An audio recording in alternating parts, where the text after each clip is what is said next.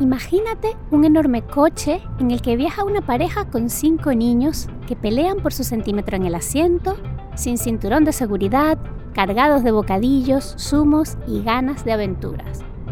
Mamá, ¿cuánto falta? Cada pocos minutos, a cinco voces. Dentro de ese coche solo manda esa familia y sus ganas de conquistar el camino. Papá, ¿falta mucho? Más o menos así, me imagino que serían las vacaciones de Valentina en la Venezuela de los años 60. No muy distintas a mis vacaciones familiares, unos 20 años después, siempre recorriendo el país. Esa niña, de la clase media caraqueña, que seguramente fue parlanchina y conversadora como pocas desde pequeña, de pronto se tiene que ir a vivir al campo. A sus papás algo no le ha salido como lo tenían planeado y se han trasladado a vivir en la finca de sus abuelos. Ahí, Valentina y sus hermanas y hermanos aprenden a convivir con una vaca, varias gallinas, un cerdo y hasta un venado, que si no lo sabes es un cérvido, un pariente del ciervo. Es un viaje hacia la naturaleza que forma parte de la identidad de Valentina y que continúa muchas décadas después. Para el padre de nuestra historia de hoy es una prioridad viajar por Venezuela él quiere que sus hijos conozcan su país y por eso los lleva a los Andes, al llano, a la costa, al sur, a todas partes. Pero de todos esos viajes de la infancia, hay uno especial. La familia decide visitar uno de los lugares más antiguos del planeta, Canaima, con formaciones geológicas del Precámbrico, una sabana exuberante, una biodiversidad de escándalo y caídas de agua monumentales entre ellas el Salto Ángel, el Querepacupay Vená, que significa el salto del lugar más profundo. Y no es un nombre gratuito porque se trata de la cascada de mayor altura del mundo. La familia Quintero tiene que subir a una avioneta para poder ver al Salto Ángel desde el aire, porque en ese momento era imposible hacer el tradicional recorrido en Curiara, que es una ligerísima embarcación que la comunidad Pemona la población indígena del lugar usa para recorrer sus ríos y en la que tantas veces viajará nuestra protagonista años después. Al ver ese espectáculo de la naturaleza, algo comienza a crecer en el interior de la pequeña viajera, aunque tardará mucho en darse cuenta de ello. Décadas después, Valentina volverá una y otra vez a ese lugar mágico para mirar hacia adentro y encontrar un espacio de reflexión, para compartir sus secretos y maravillas con una audiencia inmensa que la escuchará embobada y también para crear una escuela de turismo sostenible que recordará al Pemón la importancia de conservar ese parque natural que es su hogar. Si de su padre sacó su lado más viajero y explorador, de su madre sacó la pasión por los libros y por la palabra. Tal vez por eso Valentina acaba estudiando comunicación social en la misma facultad de la UCAP en la que me graduaría yo años después. Hace un posgrado en Estados Unidos, trabaja en bibliotecas, en periódicos y en revistas. Cuando ya tiene 40 años cumplidos, descubre su pasión al mismo ritmo que nos descubre a la gente de Venezuela las maravillas que esconde nuestro país.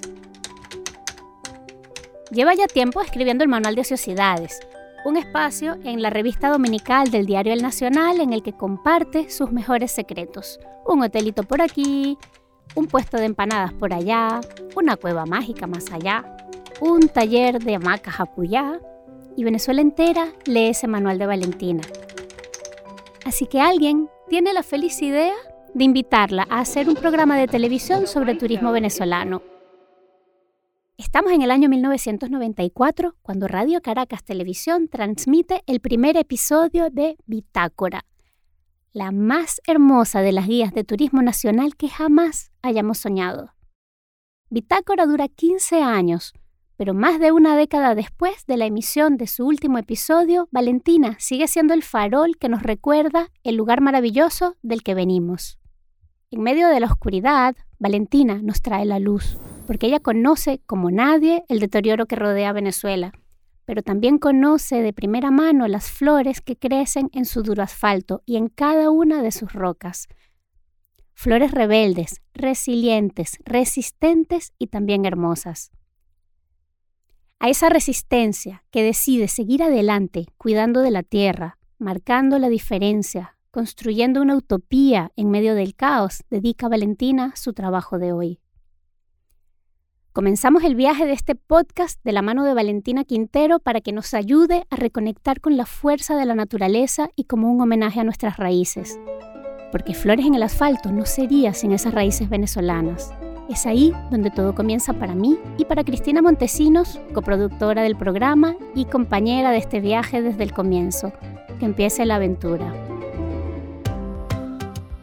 Hola, soy Iber Ramírez de la Ecocosmopolita y me dedico a acercar la sostenibilidad a las personas y ayudar a empresas de impacto a comunicarse de forma memorable. Estás escuchando Flores en el Asfalto, el podcast de las personas rebeldes, resilientes y normales como tú y como yo, que saben que el mundo se cambia pedacito a pedacito. Te hablo desde los estudios de Radio Fabra en Barcelona, la de España del otro lado del micrófono, por un ratito en Caracas, nos acompaña Valentina Quintero. En su cuenta de Instagram se presenta como una periodista venezolana empeñada en convertir su país en el gran destino turístico sostenible de América. Es una mujer maravillosa e imparable que celebró sus 68 años lanzándose como youtuber. La tenemos aquí para hablar sobre viajes, viajes físicos, viajes espirituales y viajes emocionales también y sobre todo lo que se aprende cuando ver a la naturaleza cara a cara se convierte en tu trabajo y tu razón de ser. Valentina Quintero, bienvenida y muchísimas gracias. Hola Yves, por fin logramos hacer esto. Es que entrevistar a esta mujer que viaja día a día no es cosa fácil, ¿eh? así que es un gran honor. Muchas Pero bueno, chévere, aquí estamos. Qué bueno que la tecnología nos los permita. Exactamente, cosas maravillosas. Y, Valen, la Wikipedia te dedica una entrada y en ella te presenta como una exploradora, voy a leer, de los lugares más emblemáticos de Venezuela, pero además como una activista de la protección del medio ambiente. A ti esto de viajar y viajar y viajar por la Venezuela, Venezuela más profunda, ¿te ha hecho un poco ecologista realmente también? Cuéntame un poco. Em, cuando, cuando yo empecé a hacer bitácora, que fue en el año 94, ya, ya yo tenía 10 años escribiendo el Manual de Ociosidades, que era una columna que salía en la revista dominical del Nacional, que eso lo empecé a hacer yo en los años 80. Este, y desde ese momento yo dije, bueno, eh, no, nosotros de niños logramos conocer muchísimo Venezuela, porque para mi papá era una prioridad viajar por Venezuela, o sea, que nosotros conociéramos el país. Entonces, eso siempre ha estado allí.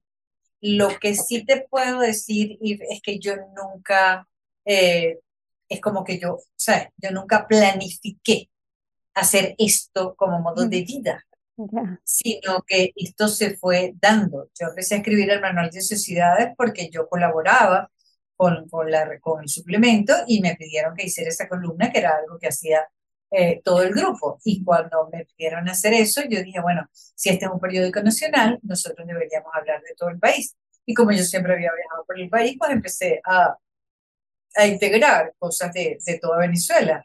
Y, y, bueno, ¿y quién me iba a decir que 10 años después, por esa columna, eh, pues me llamaron para, para hacer bitácora. Ya yo tenía 40 años. O sea, no, no era como, como muy lógico que llamaran a una señora para hacer un programa de televisión, que siempre son unas muchachitas que están bien buenas, y no era mi caso, ni es mi caso. Tú eres guapísima, eres guapísima aún, ¿eh? Que lo sepas. Pero, ¿sabes? Te digo, eh, sabemos a lo que me refiero, no, no iban a poner a una señora de 40 años a, hacer un programa de viaje por Venezuela, pero la verdad es que para Radio Caracas eh, era importante que, que, lo hiciera yo, porque, porque, bueno, esa fue una solicitud del dueño de Radio Caracas en su momento, a quien yo no conocía. Él sencillamente leía eso. Era una delicia también el manual de sociedades, era una delicia, lo recuerdo perfectamente. Eh, y, y, y, mira, yo, yo pienso, Yves, que cuando empezamos a trabajar en un proyecto, hay que tener unos objetivos hay unos objetivos que son como, como puntuales, de, ¿sabes? De, de tú dices, bueno, ok, voy a hacer programas de tantos minutos, no sé qué, son unas cosas de forma, pero hay unos objetivos que son interiores, que son como, como de alma. Eh, y el mío, con Bitácora, siempre fue crear sentido de arraigo entre los venezolanos. O sea, lograr que los venezolanos conocieran Venezuela para que, para que tuvieran ese sentido de pertenencia y para que la cuidaran y la protegieran y la defendieran. Cuando tú tienes objetivos así, eh, todo tu trabajo se vuelve mucho más sencillo porque está enfocado. O sea, porque tú nunca te vas a salir de allí. Eh, porque cada vez que tú te vas en otra dirección, tú dices, bueno, aquí no estamos cumpliendo con lo que nos habíamos planteado. Mm. Entonces, eso para mí ha sido siempre muy valioso porque es exactamente lo mismo que sigo haciendo ahora, con la diferencia de que en este momento, o sea, eh, mi percepción es que los venezolanos nunca fuimos un pueblo con sentido de arraigo.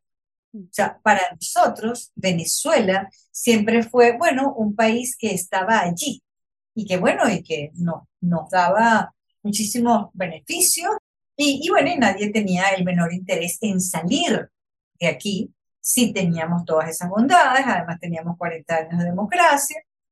Eh, y cuando empezamos a salir del país y sentimos, o sea, quienes están fuera empezaron a sentir que lo podían perder, entonces la venezolanidad se instaló en toda esa diáspora.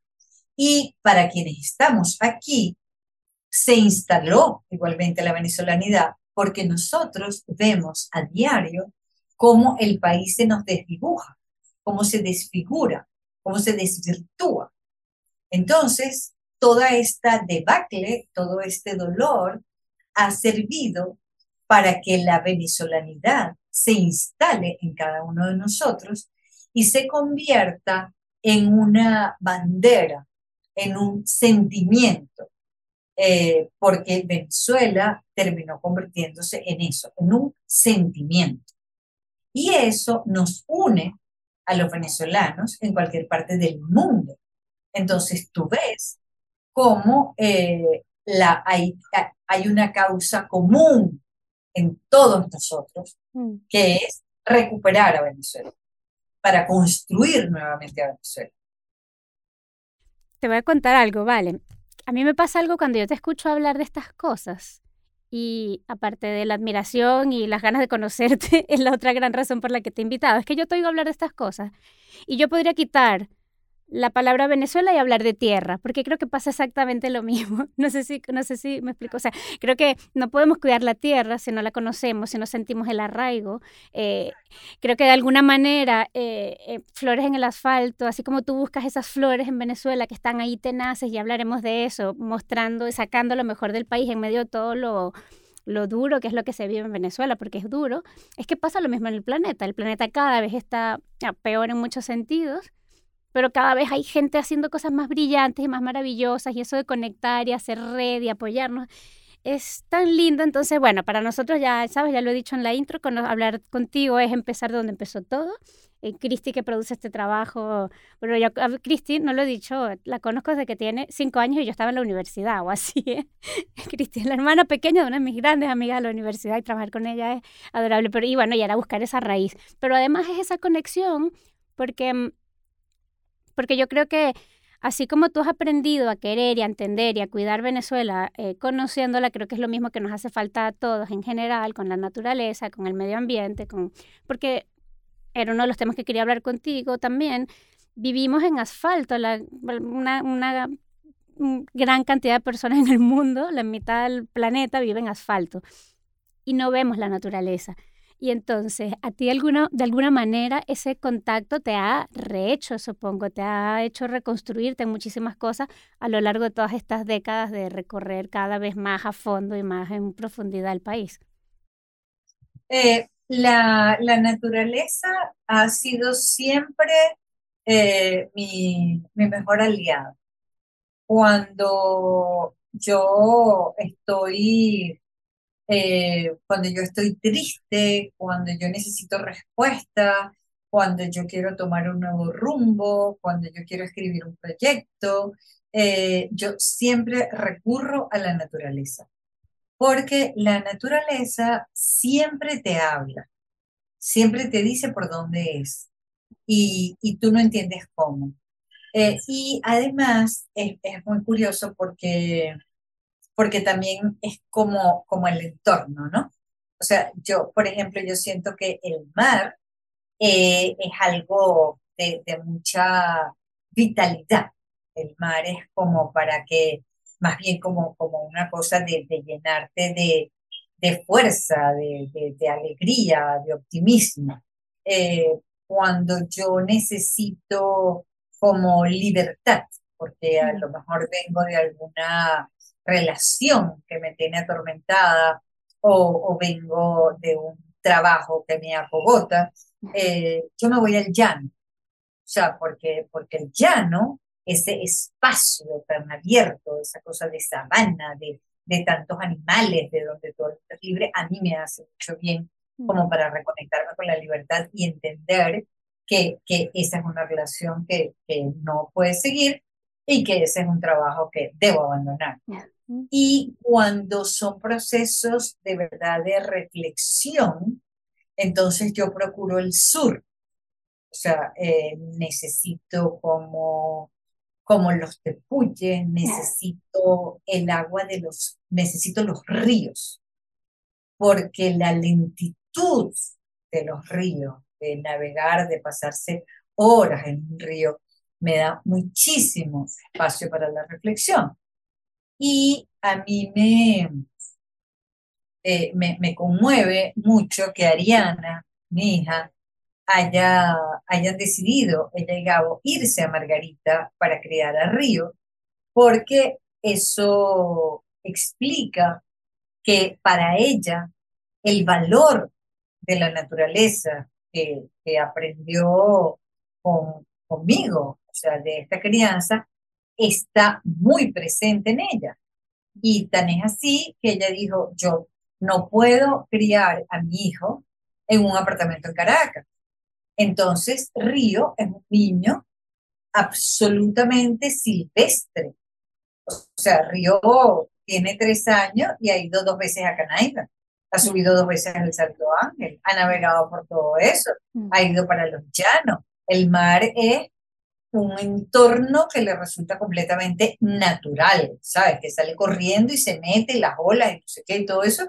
Entonces, cualquiera que, se, que, que pueda criarse junto a la naturaleza tendrá una vida mucho más armónica, mm. eh, se sentirá mucho más seguro de sus decisiones y también crecerá con esa sensibilidad de que ese espacio eh, lo, lo, tiene que proteger, mm. ¿sabes? Lo tiene que cuidar, porque, porque es ahí donde creció, ¿no? Ahí donde está. Tú dices el, el arraigo viene del conocimiento y yo digo para cuidar algo y quererlo hay que tener ese arraigo, ese vínculo, ¿no? Que es lo que se trabaja es viviéndolo, es que hay que vivirlo. Claro, absolutamente.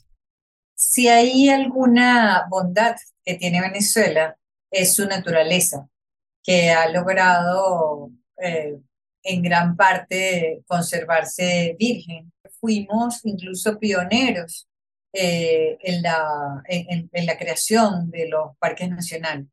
El primer parque nacional de Venezuela, el Parque Henri Pittier, eh, eso fue como en los años 70, y después se crearon una cantidad de parques nacionales y nosotros tenemos más o menos un 16% del territorio protegido bajo la figura de parques nacionales y llegamos quizás a un 42% bajo otras figuras. Desafortunadamente, esto que aparece en los libros eh, no, se, no, o sea, no, no se valida con la realidad especialmente en los últimos años, desde que se decretó el arco minero, sin importar todo lo que eso trae consigo, eh, no solamente en la destrucción del medio ambiente con unas pésimas prácticas, sino en la destrucción del de, alma y de los valores de quienes se meten a trabajar la mina. Valen, podemos hacer aquí, o sea, para quien nos escucha y no tiene idea, cuando hablamos de arco minero, ¿de qué hablamos? El arco minero fue un decreto, una resolución de, la, dictadura para, eh, o sea, creando un, no te, voy a saber decir exactamente la cifra, pero son muchísimos kilómetros cuadrados para explotar la mina, para buscar oro en todos esos espacios. Una de las, de las luchas que dimos un grupo grande eh, fue sobre cómo esa minería se estaba practicando también dentro del Parque Nacional Canaima. Eh, siempre se alegó que eso no era así, pero la verdad es que es, y, y además es una práctica que, que la, eh, o sea, que, que, que, lo hacen muchos de muchos Pemón. No vamos a decir que son todos, pero ellos también están ejerciendo la minería, están practicando la minería dentro del parque y, y bueno, y lo están haciendo de una manera eh, bien contaminante porque, porque se nota ah, este, y, y además, mm, claro, eso tuvo también que ver lo que alegó parte del pueblo Pemón que se estaba dedicando a la minería dentro de, o sea, en Canaima, justamente donde está la laguna, en Campo Carrao, muy cerca del Salto Ángel, era que, bueno, que de algo tenían que vivir y además se escudaban en que si esas son sus tierras, y han sido sus tierras desde siempre, eh, porque ellos son los habitantes originarios de la zona, porque ellos no podían, pues, sacar la riqueza que había dentro de esa tierra pero la, la, responsabilidad que ellos tienen dentro del Parque Nacional Canaima es principalmente la protección del parque, eh, porque eso es lo que les toca. Pero bueno, eso no, no ha sido así en los últimos años. Ahorita nosotros estamos en, en Canaima dictando un diplomado en turismo sostenible mm. a 43 PEMON y en guiatura nosotros aspiramos a que con la formación eh, logremos que, que, haya una mayor conciencia sobre el significado de esa zona para el mundo. Ha llegado a estar no decretado, pero, pero con mucho riesgo de ser decretado patrimonio en peligro. Eh, y, y, bueno, y ojalá que, que, este, que este diplomado sirva para sensibilizar un poco es un lugar muy mágico y es terrible saber que, que, se está deteriorando porque no hay lo, bueno, porque no hay el cuidado, los controles, la normativa necesaria para protegerlo, pero que importante es la educación y la sensibilización, que es un trabajo, Valentina, que haces tú ahí a, con tu pico y tu pala, ¿no? Desde hace tantos, tantos años. Hay otra cosa que conecta un poco con lo que contabas de los pemones que forman parte del arco minero y, es una cosa que siempre hay, hay como esta sensación de, bueno, los pueblos indígenas, las poblaciones rurales, por lo mismo queremos, están más cerca de la naturaleza y deben saber entenderla y cuidarla mejor que nosotros. Pero a veces esto se rompe. ¿Tienes alguna teoría de por qué pasa eso? Porque evidentemente, en general, o originalmente son más respetuosos, entienden, conocen, saben qué es lo que hace daño y saben cómo repercute en su propio bienestar. Pero, ¿cómo será que pasa esto? Eh, porque, porque hay una... El, el dinero es un, es un conflicto de, de, de, de voracidad y, y, de, falta de sensibilidad. Y además esa cosa de la, de la riqueza fácil mm. y no, y no entender que, que la mina nunca es fácil. Eh, porque, porque la mina exactamente en la misma medida en que acaba con la tierra, acaba con, con el alma de la gente. Y, y, por eso te decía al principio que yo siento que este, que este trabajo de formación eh, pues va a ser eh, bien útil y si ellos eh, entienden que, que pueden vivir del turismo, que ¿por qué tú vas a, a horadar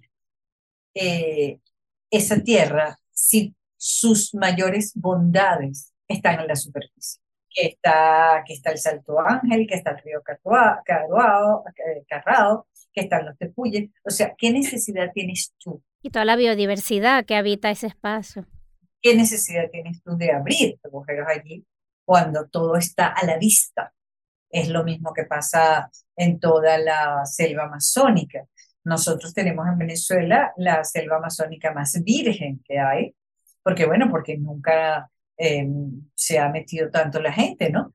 Pero, pero ahora esa es una selva que ha sido muy intervenida por, por ese arco minero.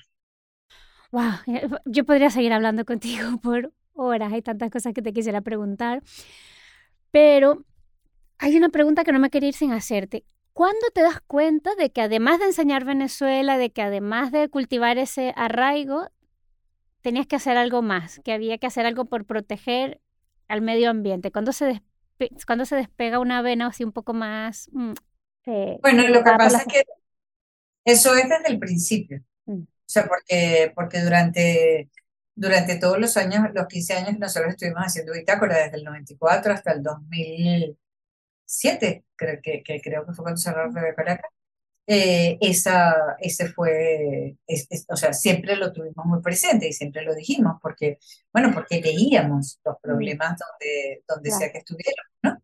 Eh, también cuando estábamos escribiendo el manual de sociedades, cuando escribimos las, no me acuerdo si fueron ocho ediciones de la guía que hicimos, eso también siempre estaba presente, ¿no?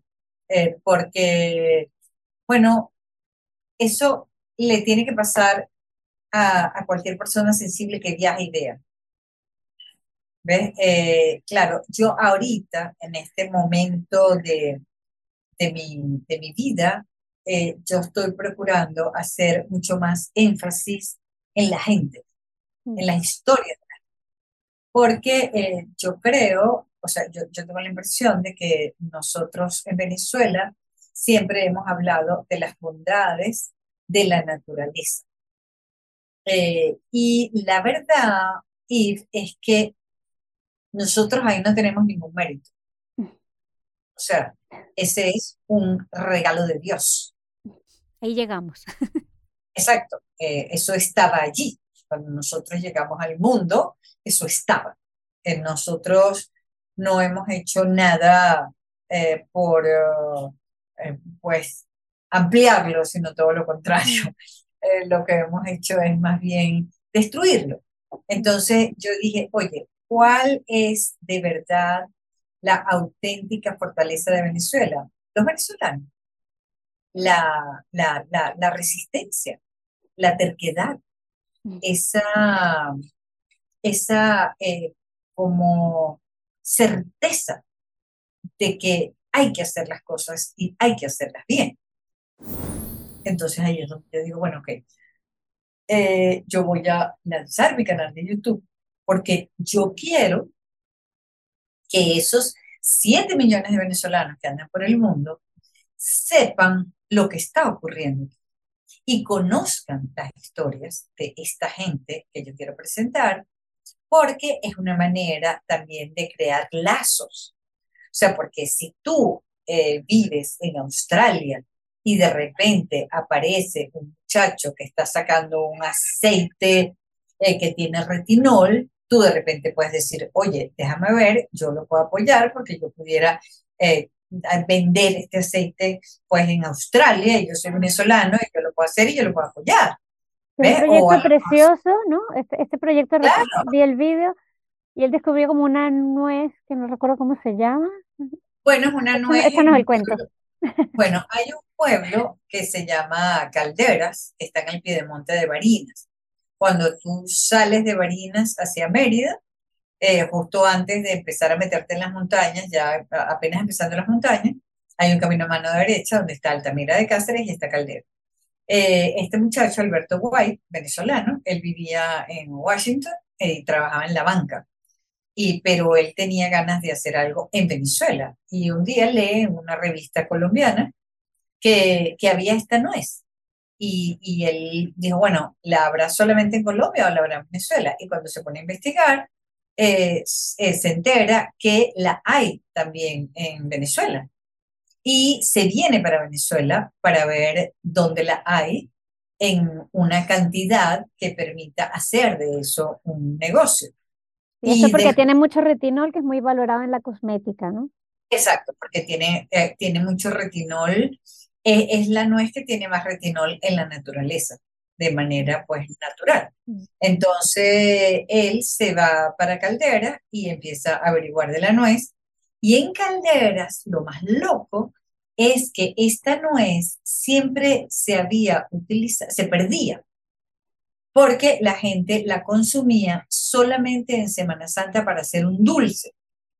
Sin embargo, había una muchacha que decía eh, que cuando ella estaba haciendo el dulce, ella se daba cuenta que esa nuez tenía un aceite y ella lo había empezado a usar para la cara, porque decía, bueno, un aceite que usar y que le había ido muy bien. Y ahora, eh, Alberto tiene una cantidad de, personas en, calderas a quienes él les compra la nuez, pero además aprendieron a trabajar la nuez, porque la nuez hay que mm, fermentarla y hay que secarla, y entonces hicieron unas trojas para sacar la nuez, y la nuez hay que venderla más o menos como, como el proceso para el café y para el cacao. Entonces la nuez hay que venderla ya seca y él compra como 7 toneladas de nuez al año, de una nuez que se perdía. Y la repercusión que tiene que tener en, en el entorno, en la comunidad, de haber creado ahí una fuente de, trabajo, de ingresos. Claro, no solamente una fuente de trabajo, sino un, un enorme orgullo por su nuez, porque ahora se sienten que, bueno, que ellos le están dando un regalo a, a, a la, bueno, a los seres humanos en el mundo, no hablemos nada más de las mujeres, aunque somos quienes más la usamos. Valentina, otro proyecto del que necesito hablar antes de que acabemos es la escuela de la guachafita, la escuela que has creado, la escuela de cacao que ha creado Valentina en la casa, que fue la casa de sus padres en Caruao, que es un lugar precioso. Mira, eh, de, de todo lo que yo estoy haciendo ahorita, eh, las los, los dos proyectos que a mí me tienen más estremecida son el Diplomado en Turismo Sostenible en Canaima, que se graduó ahorita en diciembre, y la Escuela de Chocolate. Y nosotros lanzamos las cenizas de mi papá allá, eh, y nosotros no volvimos más nunca, y lo dimos por perdido. Hasta que Juan Carlos Guinán, que, tiene una posada allá, me dijo un día, no puede ser que tú no vuelvas a Caroao. Yo le dije, yo no quiero volver.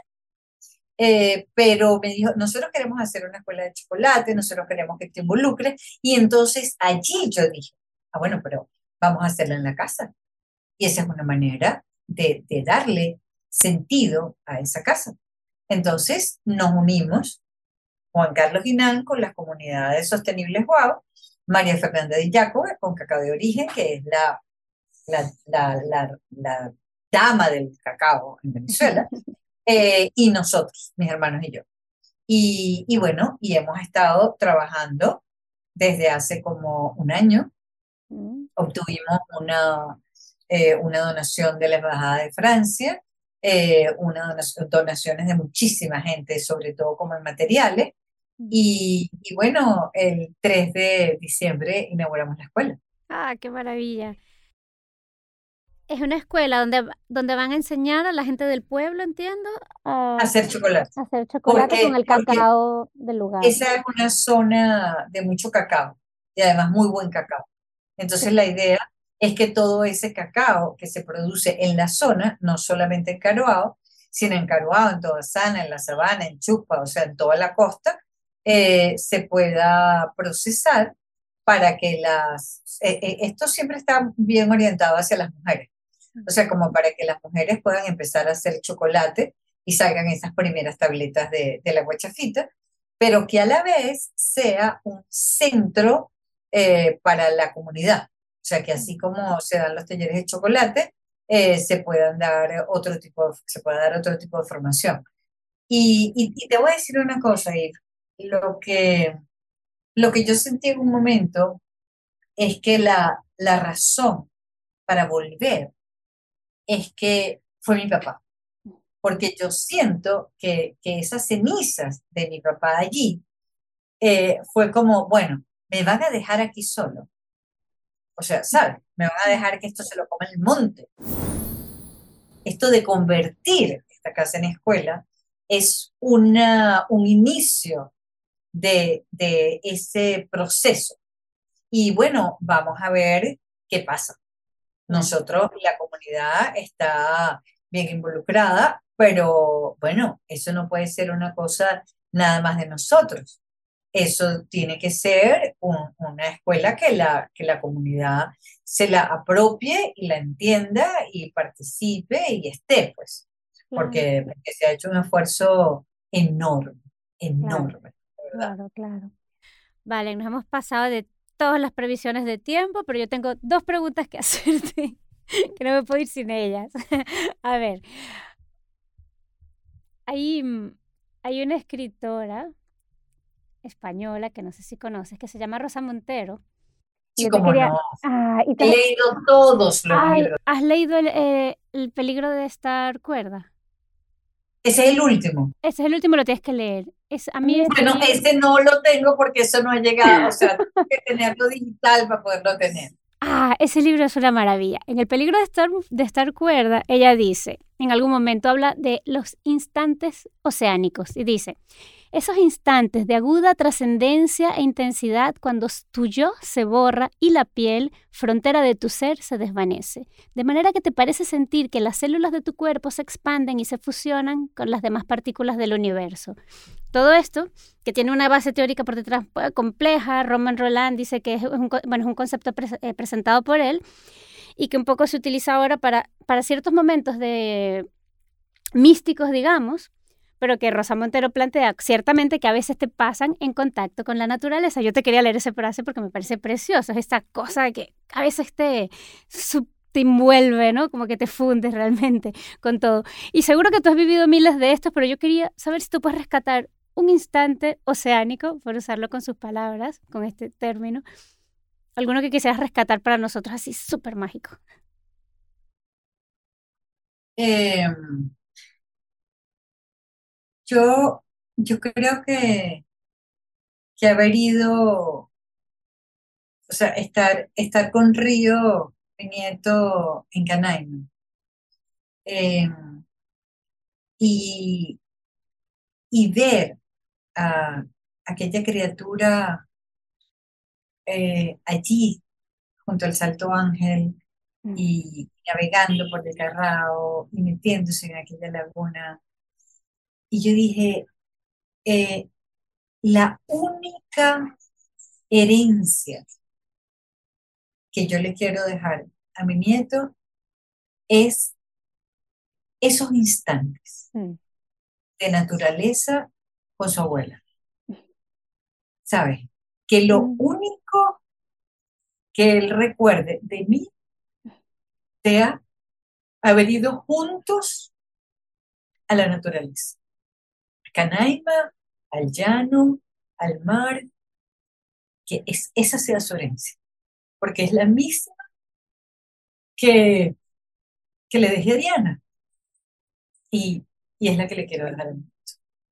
Y fue como revelador, porque, yo siento que, que esas son las auténticas herencias. O sea, los, los valores, los, los instantes, los, recuerdos. Sí, fíjate tú que yo me acuerdo que, que mi papá y mi mamá eh, estaban ya mayores, pero todavía activos, y mi papá eh, no había ido a la Gran Sabana, mi papá y mi mm. mamá había ido a Canadá, pero no había ido a la Gran Sabana. Y, y mi papá me había pedido que, que nos llevara. Y claro, era un viaje largo de carro y eso. Entonces, yo los mandé en avión a Santa Elena de Guairén y los busqué allí. Y era la primera vez en la vida que yo le manejaba Y le descubrías algo. Era yo quien lo guiaba, quien era yo la que montaba la carpa, preparaba la comida, hacía Mm. todas las cosas. Y yo recuerdo la, la plenitud de mi papá y mi mamá, y yo dije, oye, qué, qué bien que pudimos hacerles este regalo antes de que se murieran. Claro. Ah, qué bonito. Qué Esos son los, los instantes, de verdad. Qué bonito. Valentina, muchísimas gracias. Solo me queda pedirte tres consejos que le pido a todo quien pase por aquí. Es tres consejos para hacer un turismo respetuoso con los destinos y con las personas. Involúcrate Mm. con los espacios que visitas, pero involúcrate con el alma de los espacios que visitas. Que, que te importe la gente, Mm. que tú salgas de un lugar sabiendo eh, qué, qué comen ellos, cómo, cómo conviven en familia, Mm. cuáles son sus valores. Sabes, que no, que no te quedes con, con la superficie, sino que realmente ese espacio se te meta dentro y respeta las, las, las, las normas que Mm. son de, de costumbres. Que son de, de moral, que son de valores. Entiéndelo. O sea, porque no puedes llegar a, a atropellar desde tu, desde tus valores y desde tu crianza y desde tu manera, ¿no? Y, oye, este, procura siempre entrar a la casa de alguien. O sea, saber cómo viven desde adentro. Mm. Es que, que de verdad lo, lo entiendas, que no sean nada más los, los hoteles y los grandes restaurantes, sino, y, y, y yo creo que, que siempre se debe ir a los mercados y, y que, y que hay que saber eh, lo que, o sea, procurar hacer lo que hace la gente del sitio que visitas. Mm. Porque hay una frase perfecta, un dicho que es donde fueres, haz lo que vieres. Y mientras hagas eso así, eh, pues te va a ir muy bien. Vas a ser de verdad respetuoso de todo. Creo que no podías darnos mejores consejos. Valentina, muchas gracias. Sigue viajando, sigue mostrándonos, sigue compartiendo. Y nada, qué, qué, qué honor de verdad haber tenido aquí hoy. Muchísimas gracias. Muchas gracias a ti. Qué bueno que por fin lo pudimos hacer. Wow, se me hace difícil poner en palabras todo lo que significa hablar con Valentina Quintero para una venezolana. Por una parte, impone. Es una mujer inmensa. Seguramente es una de las personas más conocidas en mi país. Literalmente no hay rincón en el que no la reconozcan al pasar. Pero por otra parte, forma parte de nuestra historia más íntima y hay una sensación de familiaridad increíble, como si hubieras compartido infinitas veladas con ella. Esta entrevista ha sido profundamente emocionante para mí, me ha hecho sentir en medio de la naturaleza y me ha dejado un mensaje muy importante. Si queremos conservar nuestros espacios naturales, tenemos que alimentar ese sentimiento de arraigo y de pertenencia. Y para sentir arraigo y pertenencia a un lugar es indispensable conocerlo de verdad. Gracias. En la próxima entrega tendremos un episodio súper interesante. Vamos a hablar con Cristina Camarena, directora y fundadora de la revista Pantera, que es una revista escrita para las niñas y niños que sí salvarán el planeta. De momento, en la descripción del episodio te dejamos todas las coordenadas para seguir a Valentina Quintero y recorrer Venezuela a su lado. Muchas gracias por acompañarnos una vez más en este viaje tan especial. Recuerda que a mí puedes encontrarme también como la Ecocosmopolita en Instagram o en mi web laecocosmopolita.com donde encontrarás más información sobre cada episodio. Y por favor, si te ha gustado este episodio de Flores en el Asfalto, síguenos en tu plataforma de podcast preferida, déjanos un comentario, regálanos estrellitas, danos amor. Y de paso, suscríbete a las cartas de la Ecocosmopolita en las que comparto tres cosas que creo que debes conocer porque te ayudarán a vivir de forma más sostenible y más feliz. Flores en el Asfalto es un proyecto internacional creado, coproducido y narrado por mí, Ibe Ramírez, con el apoyo de la productora chilena Mara Media y grabada en los estudios de Radio Fabra en Barcelona. Nos escuchamos pronto, pero mientras tanto mantén los ojos abiertos a esas flores que crecen en los lugares más inesperados.